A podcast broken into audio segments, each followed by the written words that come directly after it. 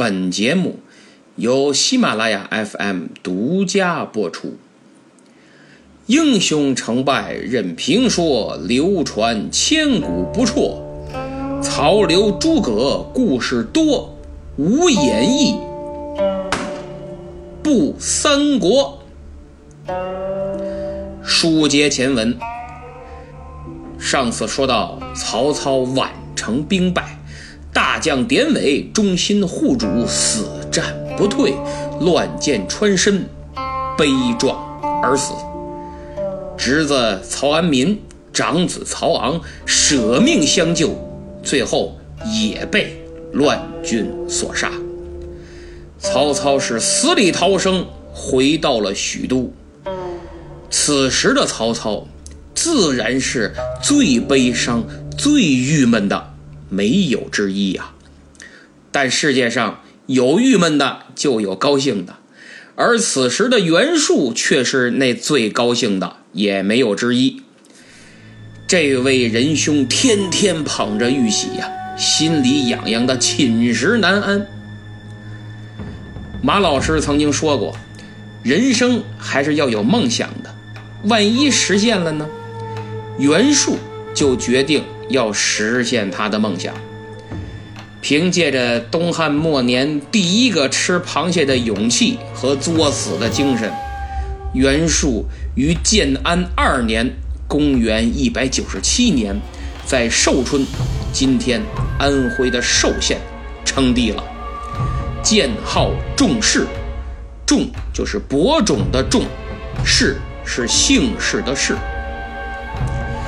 这消息一传开了，好嘛，天下哗然呐！大汉天子尚在，朝廷尚在，你一个寿春太守吃了雄心豹子胆啊，居然敢称帝！这让那些拥兵自重的军阀们情何以堪呀！当然，他这神经病一样的举动也让大家很开心。各位想想。以前呀，大伙儿为了抢个地盘还要绞尽脑汁儿找个理由，要不师出无名啊。现在好了，有目标了，袁术这小子谋反，这下可行了，大家就能一脸正气、大义凛然、正大光明的去讨伐你了。第一个做出反应的是徐州的吕布，他直接。把袁术派来的媒人，名叫韩印，给绑起来，准备派人送给曹操，以此来表明和反贼划清界限、势不两立的决心呢。同时啊，吕布还有个私心，就是希望借此机会向曹操讨个徐州牧，哎，自己也名正言顺的当个诸侯。可是这吕布琢磨派谁去呢？因为这个任务啊很重，需要找个机灵的、能言善辩的得力干将。派这个这个，哎，吕布想来想去，对，派他最合适。这小子脑瓜好使，嘴皮子利索，智商很高，派他去准没错。谁呀？我想朋友们猜到了，就是陈登。平心而论，站在吕布的角度想，首先他的想法和做法呀都没错，哎，算盘打得噼里啪啦响，挺好的。其次呢，派陈登当时来讲是最佳的选择。可就是吕布不知道啊，这个陈登啊，在他眼里的得力干将原来是卧底，跟他老爹一样，给他玩无间道呢。所以吕布的想法虽然正确，但错就错在陈登身上了。咱们简短截说，陈登带着吕布的殷切希望来到了许都，见过曹操，把给袁术和吕布两家保媒拉纤的韩印献上。曹操倒很干脆，二话没说，直接就把韩印的脑袋咔嚓就给剁下来了。那意思向袁术隔空喊话，看见没有？这就是你小子谋反的下场，斩首！等杀完了人，曹操就大摆宴席，哎，给陈登接风洗尘嘛。酒过三巡，菜过五味，陈登一看周围都是曹操的亲信，便没有再进行试探，也没有了什么顾忌，张嘴就直奔主题，说道：“丞相，吕布若与袁术联合，实为心头大患呐。”曹操一听，心是一愣，心想：这小子不是给吕布当说客、说好话来的吗？怎么好话还没说，先反水了？哦，他原来不是吕布的人呐！曹操看了看陈登，先生，此言何意呀？哈哈，丞相，建议尽早除之。我父子愿意作为内应啊！此话一出，曹操喜出望外，他等的就是这个机会。于是二人一拍即合，当即就封陈登为广陵太守。他这一下就成了相当于现在地级市市长一级的高官。不仅如此，曹操又赏赐给他父亲陈规两千担的年薪。这两千担的年薪，在当时可是一笔相当可观的数字。当了太守的陈登，年薪也就两千担，等于他爹享受市长级的工资待遇。嚯，这父子俩可牛了，又有权又有钱。可吕布呢？吕布打算当徐州牧的想法，人家陈登压根就没提。等过了几天。陈登准备启程回徐州，临行前，曹操拉着陈登的手，一再叮嘱说：“东方之事，全赖先生了。就是咱俩可说好了，好处能给的我都给了，徐州能不能拿下，就看你们父子俩的了。”陈登。回到了徐州，跟吕布汇报工作。吕布伸着脖子，瞪着眼儿，仔细听了半天，一听这不对呀，这怎么都是奖赏你陈家父子的通知文件呢？哎，我呢？我在哪儿呢？这我连毛都没有啊！这他妈怎么搞的？这个吕布大怒啊，烫一脚就把桌子踹飞了，苍狼宝剑出鞘。直接就架在陈登脖子上，好你个陈登，怎么全是你们爷俩的好处？是不是你小子出卖我了？陈登真不含糊，随机应变的功夫到了极致，嘿嘿一笑，嘿嘿，将军莫急，稍安勿躁，在下提了您的要求。可曹丞相是这么回答的，他说：“吕布将军。”是我养的一只雄鹰，我还指望他去给我狩猎狐狸和野兔呢，所以不能喂饱了。一旦喂饱，它就该振翅飞走了。吕布一听，哼，那我来问你，谁是狐，谁是兔？曹丞相言：冀州袁绍、淮南袁术、江东孙权、荆州刘表、益州刘璋、汉中张鲁，皆狐兔也。吕布一听，宝剑还匣，仰面大笑：“哈哈哈！哎呀，知我者，曹公也。”各位听听，陈登这忽悠的本事如何呀？已经不能说是有其父必有其子了吧？这明明是青出于蓝而胜于蓝呢。所以吕布如此信任重用，大忽悠兼卧底，不失败，那简直就没有天理了。陈家父子把他卖了，他还给人家数钱呢。按下吕布、曹操这边不表。新皇帝袁术闻听韩印被吕布送到曹操那儿给杀了，是龙颜大怒。好啊，你们也太不拿豆包当干粮了！好歹我现在也是皇帝呀！我告诉你们，皇帝很生气，后果很严重。袁术马上命张勋为大元帅，统领军队二十万，兵分七路，直取徐州。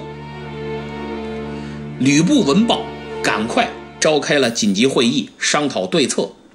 陈宫是个明白人，在会上当场表示责任都是陈登父子的。哎，当初我建议要和袁术结盟，结果被这父子俩给搅黄了，都赖他们。陈登说：“你现在说这还有啥用？有意思吗？大军压境，不讨论退敌之策。”却在这儿打嘴仗，推卸责任。吕布说：“陈登，你说怎么办？”陈登胸有成竹，说：“将军，别看他袁术气势汹汹，其实击败他易如反掌。第六路和第七路的统帅都是因为惧怕曹操而投降过去的。”并不是袁术的嫡系，在下不才，愿意凭三寸不烂之舌去策反他们，里应外合，定能大败袁术。吕布说：“好，那就再劳烦先生跑一趟，力挽狂澜吧。”说完话，吕布还白了陈宫一眼那意思你就知道推卸责任。你看人家陈登，关键时刻挺身而出。你学着点。陈宫弄了个烧鸡大窝脖，而陈登延续了他无与伦比的忽悠表演，还真别说，确实有两把刷子，居然让整个事件的发展进程顺利的进入了他策划好的轨道，袁术大败而归。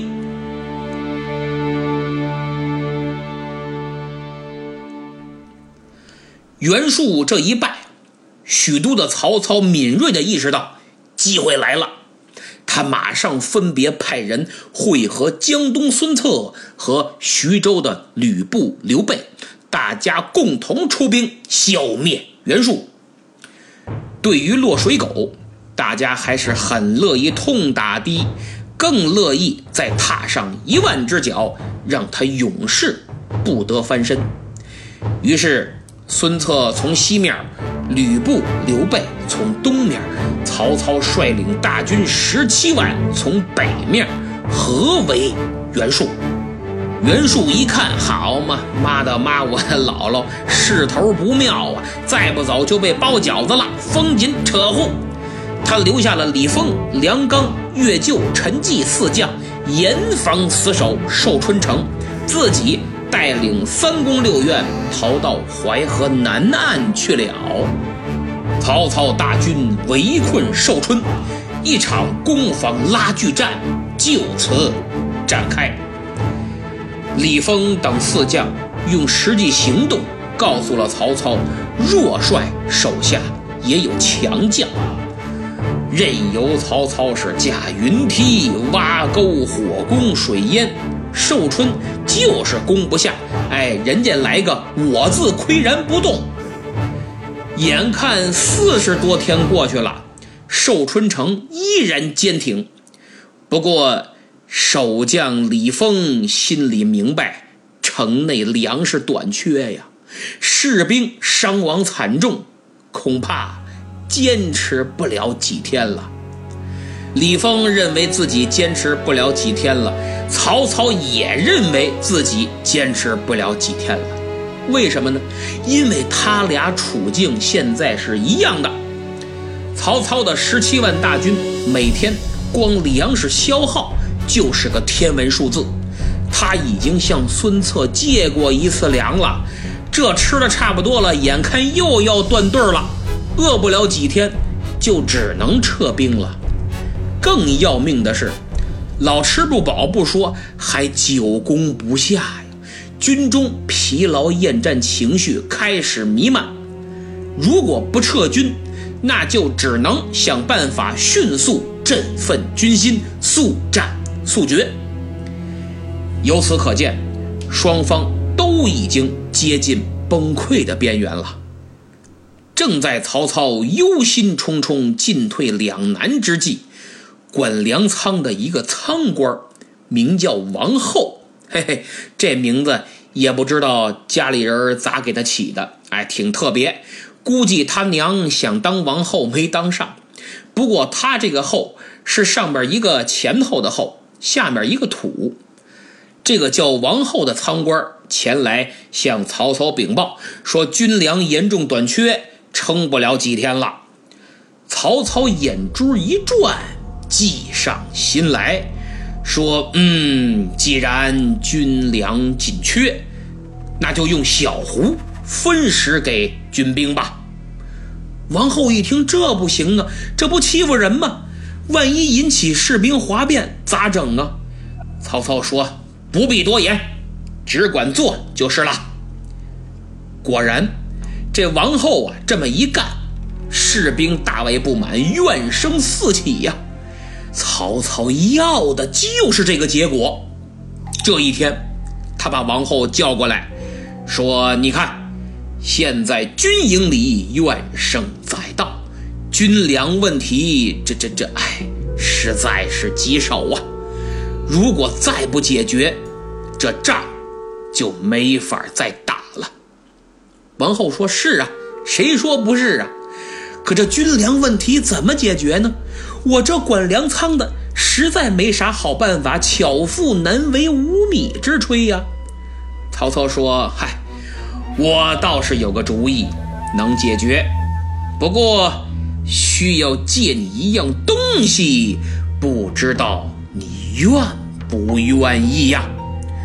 王后一听，瞧您这话说的，您太客气了，丞相，您是丞相，您说了算，要啥都行。王后说：“但不知丞相欲借何物啊？”曹操手捻胡须，突然眼露凶光，说道：“借你的项上人头，以安军心。”王后一听。大惊失色，什么？这这玩意儿有借的吗？还回来也没地方缝，装不上去了。丞相，丞相，王后无罪呀！嗨，管你有罪没罪呢？曹操想杀你，需要理由吗？于是王后就这样死了。杀掉王后，曹操立即召开了警示教育即进攻寿春思想政治工作再动员再部署大会。会上，曹操通报了大贪污犯、腐败分子王后、小官巨贪的种种罪行，重申了惩治腐败的决心和重要意义，同时。告诫各级文臣武将莫伸手，伸手必被捉呀！随后，大会号召全体官兵要紧密团结在英明的曹丞相周围，一鼓作气，坚决解放寿春。事实证明，反腐果然是百试不爽的灵丹妙药，大家纷纷表示坚决支持曹丞相。我们要团结一心，再立新功。这是一次团结的大会，胜利的大会。这次大会犹如一针强心剂，曹军士兵顿时士气高昂，一鼓作气攻下了寿春，李丰四将全部战死。曹操很开心。就琢磨着，既然攻下了寿春，要不顺便渡过淮河，继续追击袁术。可这军粮，军粮还是成问题呀，怎么解决呢？这曹操正进退两难，犹豫呢，忽然接到禀报，说：“报，丞相，张绣勾结刘表，已在南阳起兵，曹洪将军挡他不住，已被多次击败。”曹操一听，呵家得，哎呀，又来了！哎呦，这个阴魂不散的张绣啊，真是愁死我了。没办法，曹操只得回兵，休整好了军队，准备二征张绣。对于这次出兵，曹操非常重视，做了充足的准备。出征日期临近之时，他还叮嘱吕布与刘备双方要和解，要摒弃前嫌，以大局为重，共同防御袁术。然后私下秘密告诉刘备说：“你屯兵小沛，掘坑待虎，有事儿尽管可与陈规父子商议，咱们共同收拾吕布。”一切就绪了。建安三年的四月，曹操命荀彧留守许都，自己亲率大军出击张绣。这回就看他能不能一雪前耻。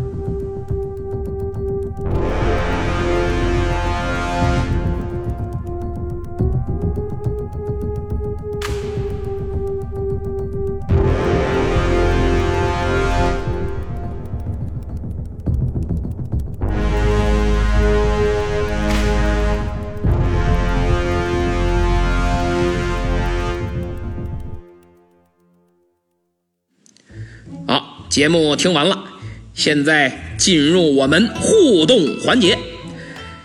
第二十回姜还是老的辣，抢到沙发的是名为听友一九七八七四三三幺的听友，他的留言很简单，就三个字：哈哈，严老师。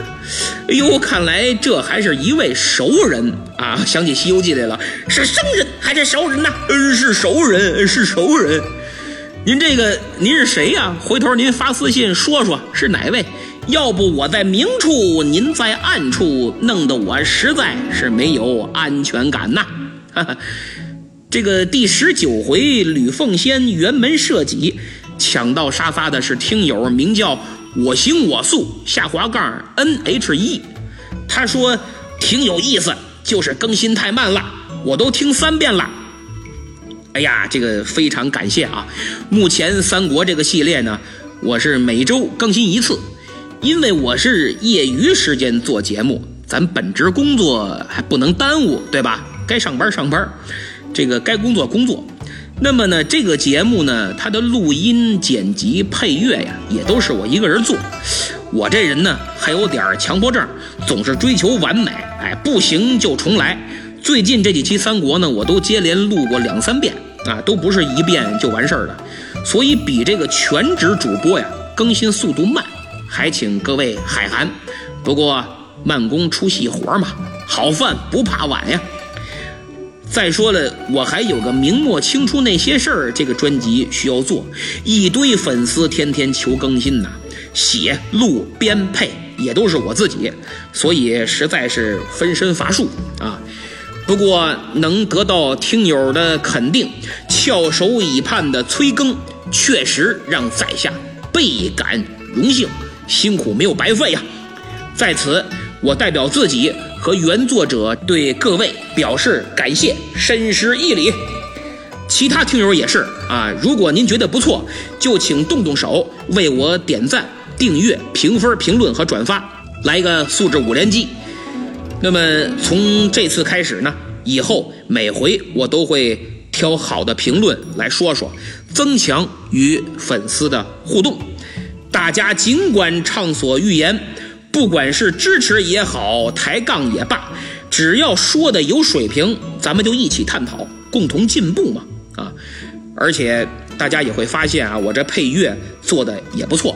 好家伙，我可是花了不少钱买音乐库呢。而且我也是从小学音乐，做乐团做了十好几年，对音乐的感觉也很强烈，所以有个好音箱啊，能给你带来更加的节目体验，增强画面感，渲染气氛。哎，如果你没有，就请点击节目时间轴上的小购物车图标，那是我链接的喜马拉雅官方出品的小音箱，是最新的，效果好还方便，全智能也不贵，而且。还带个屏幕，最关键的是还送一年的会员，所以有打算买会员的朋友也可以考虑，非常的划算啊！好，这期就到这儿，咱们下次再见。